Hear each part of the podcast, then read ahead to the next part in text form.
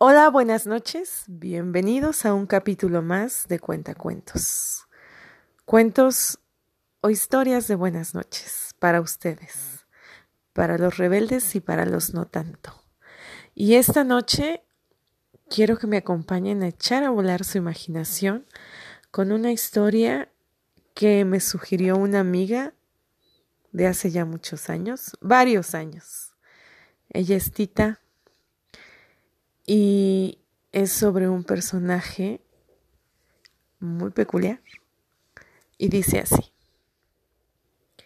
Cuenta la leyenda que Zeus se enamoró de la ninfa Calisto y que fruto de su unión nació un niño, Arcas. Celosa y llena de ira, era quien fue la esposa de Zeus, convirtió a Calisto en Osa, en venganza a aquella afrenta. Años más tarde, y sin saberlo, el joven Arcas casi mató a su madre en una cacería. Recuerden que estaba convertido en una osa. Con la intención de evitar que aquello pudiera pasar de nuevo y de salvar a madre e hijo de la muerte, Zeus los lanzó al cielo, colocándolos entre las estrellas y formando las constelaciones más famosas del universo, la Osa Mayor y la Osa Menor.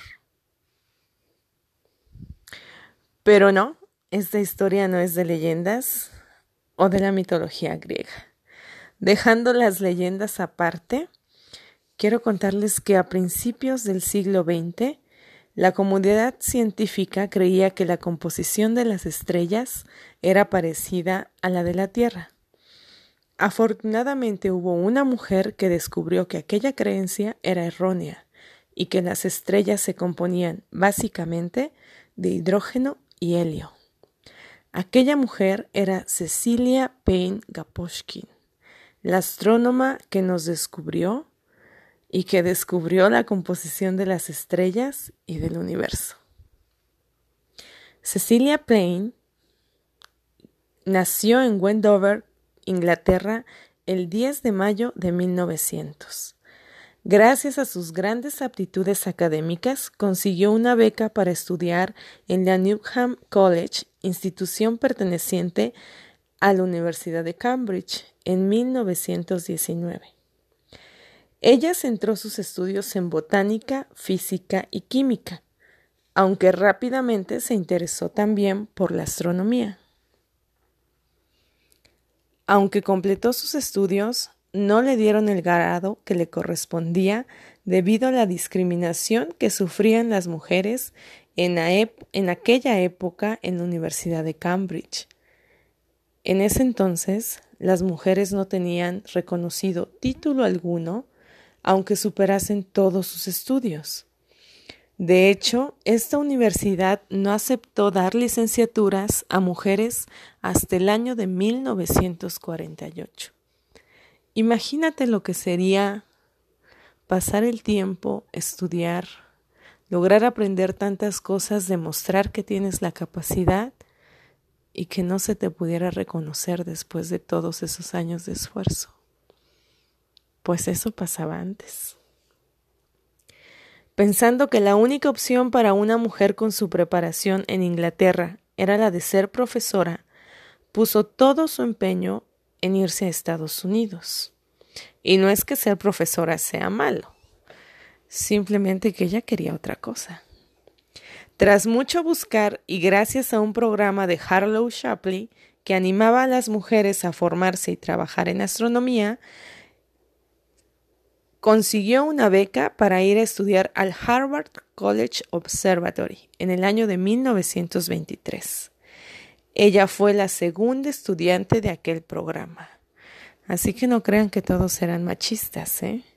Desde tiempo atrás también han habido muchos hombres que han marcado la diferencia y que también han luchado por la igualdad de derechos entre hombres y mujeres.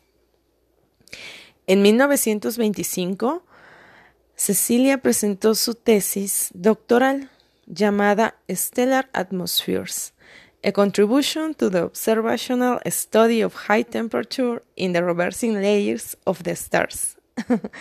El nombre se los digo al final. Según los astrónomos Otto Struve y Belta Sefer, la mejor tesis de astronomía de la historia. Eso comentaron. Cecilia fue la primera persona que consiguió un doctorado en la Universidad de Radcliffe parte de la Universidad de Harvard. Aquel trabajo fue una auténtica revolución dentro de la astronomía. En ella, Cecilia determinó temperaturas estelares, y esto es lo que quería decir su libro, el título, y las concentraciones químicas de las estrellas utilizando la ecuación de ionización del físico indio Meghnad Saha. Gracias a aquella aproximación pionera, llegó a la conclusión de que el helio y especialmente el hidrógeno eran los componentes principales presentes en las estrellas. Este trabajo, pionero en el desarrollo de atmósferas estelares, demostró que el hidrógeno era el compuesto principal que formaba no solo las estrellas, sino todo el universo. Pero no todo el mundo estuvo de acuerdo con aquella conclusión. De hecho, el astrónomo Henry Norris Russell se opuso radicalmente y defendió la idea de que la composición de las estrellas era parecida a la de la Tierra. Persuadió a Payne para que no pusiera aquella conclusión en su disertación, y ella le hizo caso a medias. Aunque escribió su impresionante descubrimiento en la tesis, puso que aquella conclusión era probablemente errónea. Años más tarde, y a la luz de nuevos experimentos, el propio Norris Russell cambió de idea e incluso publicó trabajos en los que defendía el descubrimiento de Cecilia. Payne Gaposchkin siguió trabajando en la Universidad de Harvard, donde realizó estudios sobre la luminosidad de las estrellas. Y aunque no tuvo un puesto oficial y un bajo salario hasta 1938, fue en ese año cuando por fin consiguió el título de astrónoma, que posteriormente pasó a ser Phillips Astronomer. En 1943 fue elegida miembro de la um, Academia Americana de Artes y Ciencias y en 1956 pasó a ser la primera mujer profesora asociada en Harvard. Posteriormente, también se convertiría en la primera directora de departamento de dicha universidad. Qué bonito, ¿no? Se retiró en la enseñanza en 1966, ¿ven? No, no le dio la espalda a ser profesora y posteriormente se fue a trabajar al Observatorio Astrofísico de Smithsonian. Su carrera científica le aportó grandes reconocimientos como el Henry Norris Russell Prize de la Sociedad Americana Astronómica o la denominación del asteroide 2039 con el nombre de Payne Gaposchkin. Por cierto, Gaposchkin era el apellido de su esposo, el cual ella no adoptó. En Estados Unidos, las mujeres cuando se casan adoptan el apellido del esposo. Ella lo agregó a su primer apellido, que era Payne, separándolos por una un breve símbolo, símbolo. Dios, que ahora se me ve el nombre y no me acuerdo cómo se llama. Un guion. Lo siento. Hasta su muerte el 7 de septiembre de 1979 en Cambridge, Massachusetts. Ella escribió varios libros y editó varias revistas. Además de una gran astrónoma, Cecilia fue una gran luchadora contra la discriminación hacia las mujeres. Se convirtió en la llave del cambio de la Universidad de Harvard y una inspiración para miles de grandes mujeres científicas. Su gran pasión por la astronomía la convirtió en una científica incansable. Yo me quiero despedir esta noche después de mis variados errores en dicción y es que ando como muy emocionada hoy de retomar esta grabación. con una frase de Cecilia que dice así y que será lo último en esta noche de lluvia que les dejé para este capítulo. El día que Cecilia recibió el premio Russell, ella dijo, la recompensa del joven científico es la excitación y emoción que se siente al ser la primera persona en la historia en ver o entender una cosa nueva. Nada puede compararse a esa experiencia.